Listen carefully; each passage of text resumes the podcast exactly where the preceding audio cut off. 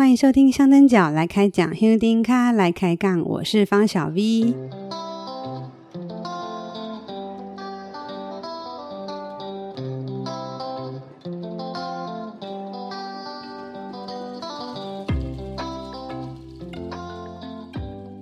在前几天的早上，我收到了一位匿名者的咖啡赞助，呃，这次的赞助金额呃再创新高，让我受宠若惊。同时也让我感受到听友对我的期望，嗯，诚惶诚恐。这位匿名赞助者的留言，呃，他说：“快二十年前，白沙屯田野工作室的文章开启了我的进香路。相信小 V 的文字也是香路上许多伙伴对白沙屯进香的重要连结。白沙屯特有的静香氛围，少不了是这些温柔的文字堆砌出来的元素。感恩有您。”嗯、我看到了这则留言，还有那个赞助金额之后，哦，真的非常感谢这位匿名者。不晓得他是不是我的朋友哦？呃，不管你是不是我的朋友，但是呃，这个留言里有提到了一个关键字词，就是文字。呃，文字这两个字好像在提醒我，以往我最熟悉的表达方式就是用文字的方式。不管是在我过去撰写部落格，或者帮外面的期刊杂志写稿，呃，到呃帮拱天宫做年刊简介、法会书、文化展等等，我都是利用自己最熟悉的文字能力去贡献自己的力量。不过这个留言也提醒我，呃，在我这半年做 Podcast 的节目当中，我用声音的方式来跟白沙屯妈祖进香有一个连结，所以最近我也发现，可能因为都一直专注在声音的经营上，反而自己有点忽略了文字的能力了。嗯，久没有写，真的会退步哦。这次收到这个匿名者咖啡赞助的留言，也提醒我，嗯，在声音的领域之外，也不要忘了文字的力量。这也呼应了我前一阵子开启了香灯角来开讲的部落格。这件事情是有意义的，啊、只是我自己时间跟能力有限，要投入文字书写的时间真的不够，所以很希望大家一起来经营这个平台。但是在没有任何奖励诱因下，究竟会不会有人来投稿呢？其实我自己没有很大的信心哦。那没想到就在收到赞助通知的那天下午。我收到了一篇文字非常精炼的文稿，非常惊喜。呃，在我跟作者联络的时候，我更惊讶，因为原来他本来就一直很喜欢把生活中的点滴用文字写下来。以前他也有经营部落格，现在则是把随把自己的这些生活中的点滴随手记录在手机里的备忘录。所以他投稿。给我的这篇文章其实是原本就已经写好了，只是后来才发现香灯脚来开讲要征稿，然后他就赶快把这段呃手机里的文字寄给我了。我听到这一段觉得好神奇哦，好像就呼应了前面刚刚说的呃那位匿名赞助者的提醒，我还是不能忘记文字的重要。不晓得在年底以前，呃，我们。究竟能够累积多少文字？呃，甚至还有朋友问我说：“嗯，小 V，你们你该不会是有出版计划吧？”哦，这个也很难说，因为毕竟我过去也有一些编辑的经验，出版印刷并不是很难的事情，但是内容才是最重要的。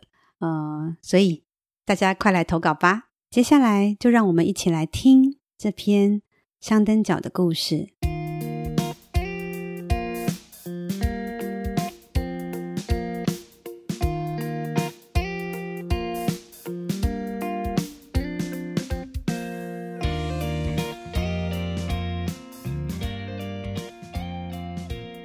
那顶表情丰富的轿子，作者夏曼。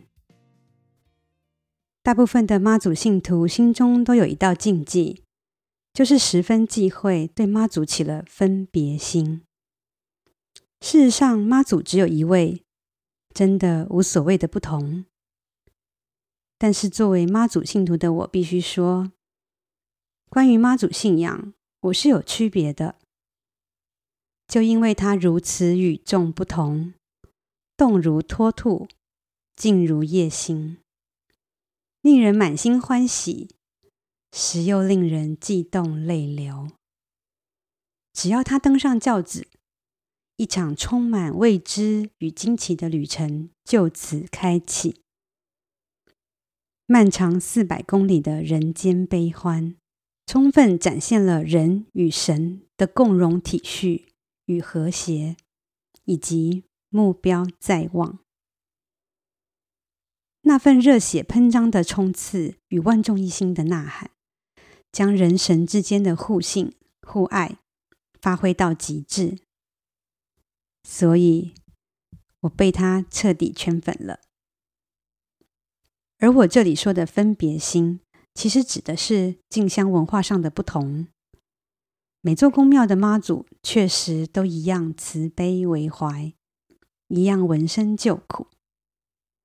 我在台南大天后宫祈求妈祖保佑，场景若换成大甲镇澜宫，妈祖一样能听到我的心声，一样会像慈母般抚慰我。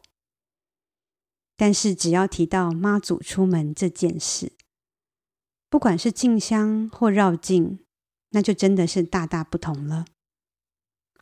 热闹华丽的排场阵头，对于不懂道教科仪的菜鸟信徒我，倒不如朴实简单的头旗和銮轿，更能让我心无旁骛，从容随香而行。神与神的交流，交给妈祖。而我只要听到锣声，偶见神教身影，就能安心的将自己的意志交给妈祖。我对妈祖敬香的分别心，也表现在那顶有趣且充满生命力的轿子上。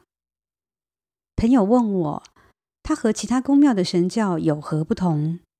我说，它是顶会说话、有温度的轿子。高兴起来，能以超跑的速度快冲。离情依依时，轿子就流连不前；有时左右摇摆的厉害，有时前后震荡剧烈。更多时候，他常贴近所求者，给予温柔抚慰与祝福。借由轿子的摆动，容许我猜测轿子里两位妈祖的情绪起伏，也就能暂忘进香路上肉体的苦痛。信仰如人饮水，主观且私密，无所谓好坏，无所谓崇高低下，只要你的心灵获得救赎，那份对神的祈求嘱托，永远属于你，谁也抢不走。我这艘飘摇不安的船只，十七岁时与妈祖初立关系。而后的年轻岁月，却遗忘了慈颜胜酒。海海人生行历数十年后，终在白沙屯小村找到泊岸依靠，重新建立了我和妈祖的秘密花园。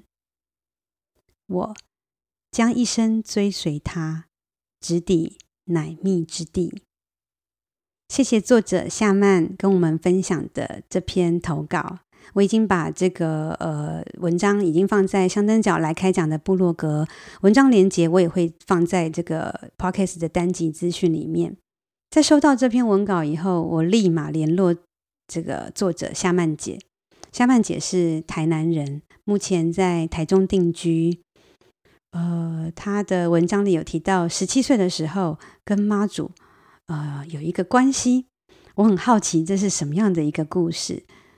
她说，在她高二那年，因缘际会下，她成了妈祖的义女，妈祖的干女儿。嗯，不过他说那时候太年轻了，加上后来因为就是求学、工作，呃，一直忙碌生活。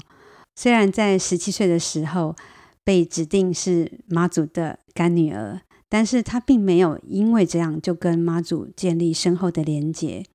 他自己也很少到庙宇去祈福拜神，一直到数十年后，母亲重病，插管病危，在他人生最无助的时候，他就近到他们台中的妈祖庙去参拜祈求，才开始呃，开启了他跟妈祖这位神明的真正的连结。他说，妈祖给他力量，疗愈了丧母之痛。母亲在临走前，把他交付给当年十七岁那时候认的干妈，就是妈祖。妈祖一直看护着他，所以他只要有遇到有奉祀妈祖娘娘的庙，他都会去参拜。但是怎么会跟白沙屯妈祖呃结缘呢？嗯，他在二零一五年呃有朋友邀请他，要邀他去白沙屯。他说他那时候其实从来没有去过白沙屯，也本来觉得啊好远哦，不想去。但是因为听到白沙屯是一个靠海边的地方，他喜欢看海，所以他就跟朋友去了。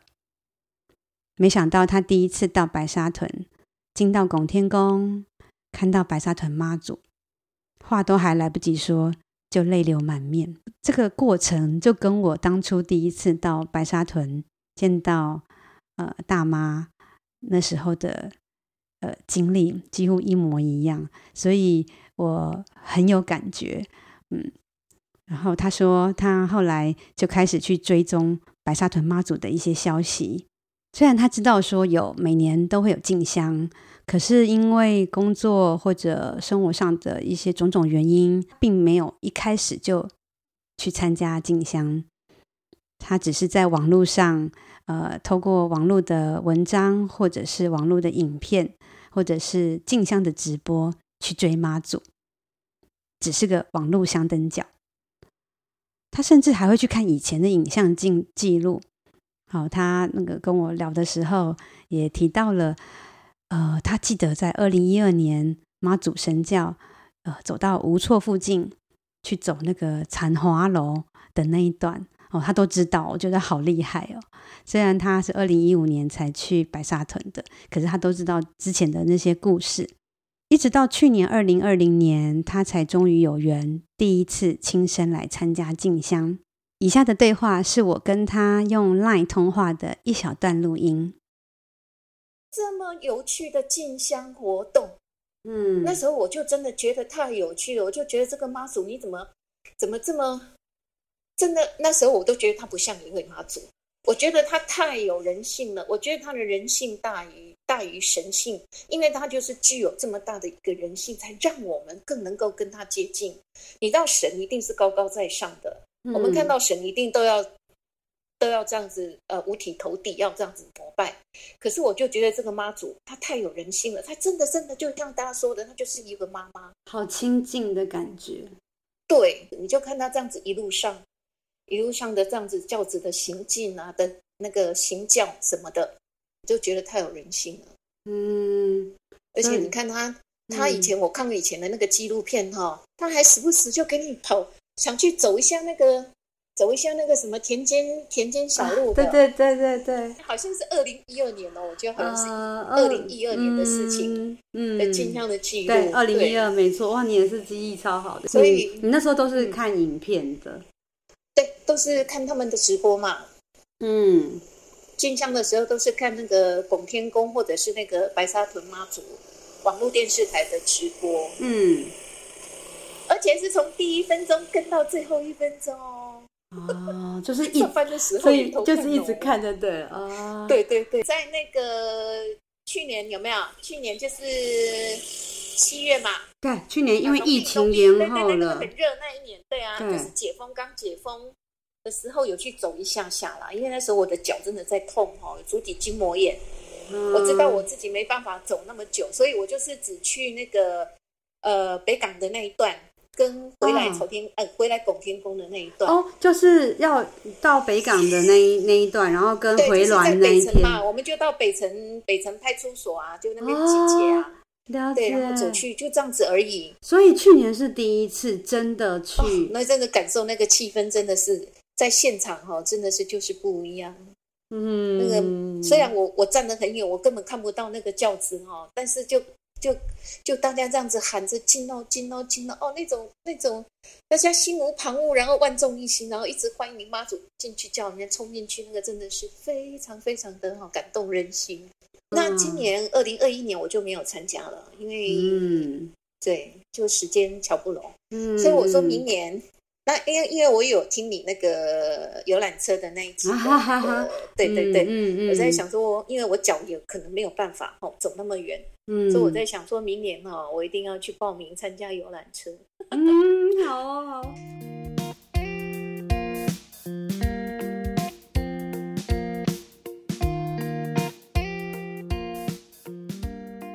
夏曼姐除了分享自己跟白沙屯妈祖的进香缘分。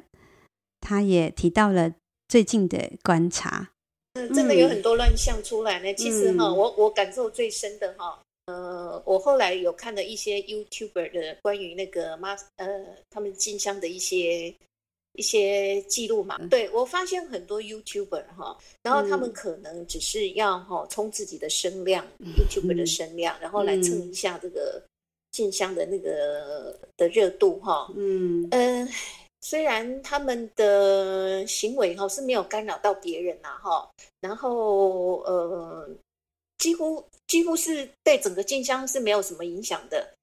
可是怎么讲呢？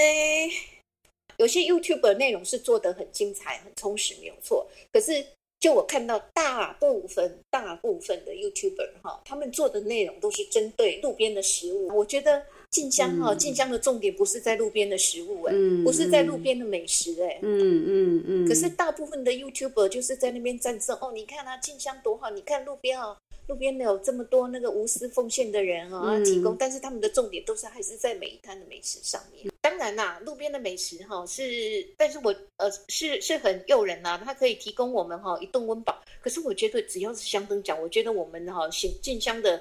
目的跟重心绝对一定不是在路边，没错。当然，我们当然当然，我们也很感谢感谢哈路边的信众提供我们食物，我们真的很感谢很感谢。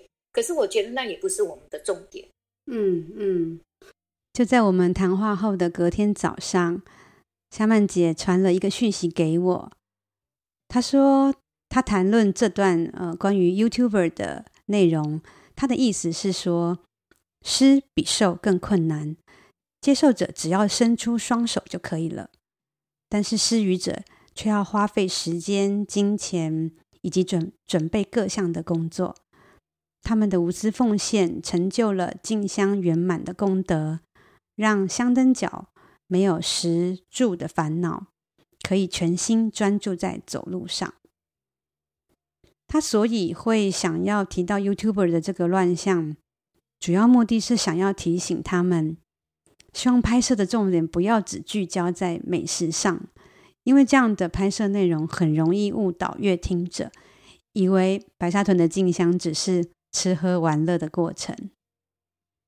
但是他说，他后来静下来想一想，那些 YouTuber 就好像早期年轻的他，其实我觉得也是像我自己以前一样哦。他说：“也许对宗教认识还很模糊，又或者年轻人爱热闹，在所难免。妈祖如果不在意，那我们这些凡夫俗子，岂有资格去呃评论别人呢？所以他说，只有修为自己，体谅他人，才是正道。也许他的的前一天晚上跟我的这个对话，他的想法，也许也对了某些。” YouTuber 有偏见，我听了真的心有戚戚焉，因为我也常常会心急口快，然后就有所偏颇，对别人太过严苛了。嗯，要检讨自己，多站在别人立场想，是多么重要的事。这好像也是妈祖常常给我们的教诲。所以，呃，夏曼姐说，呃，我一定要再把这段补充出来哦。哦，就是，也许我们都太常常会自以为是了。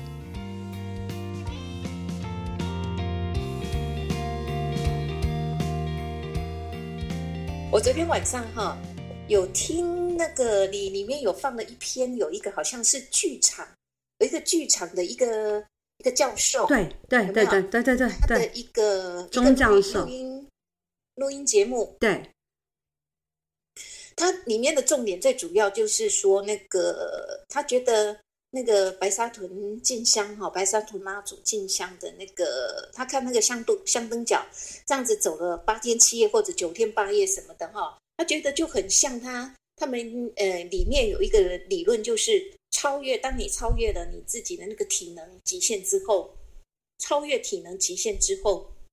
啊的一个境界，对。那我我说我我明年哈，排除万难，我一定要去走走看，我要试试看哈，尽我所能，我能走走多久就走多久，去体验一下，当你的体能极限到达一个极限的时候，你到底那个时候，到底那个时候你是你是得到了什么东西，或者那个时候你是看到了什么东西？我很想知道那是一个什么样的世界，很想知道那是一个什么样的境界，对不对？对。在猜啦，应该是在你在经过哈土那个身体的痛苦之后，那个痛苦之后，他那个升华的境界反而就是一种快乐，对，就是你一种无无以言喻的快乐。对对对，希望妈祖保佑，让疫情赶快过去，明年以后可以恢复进香。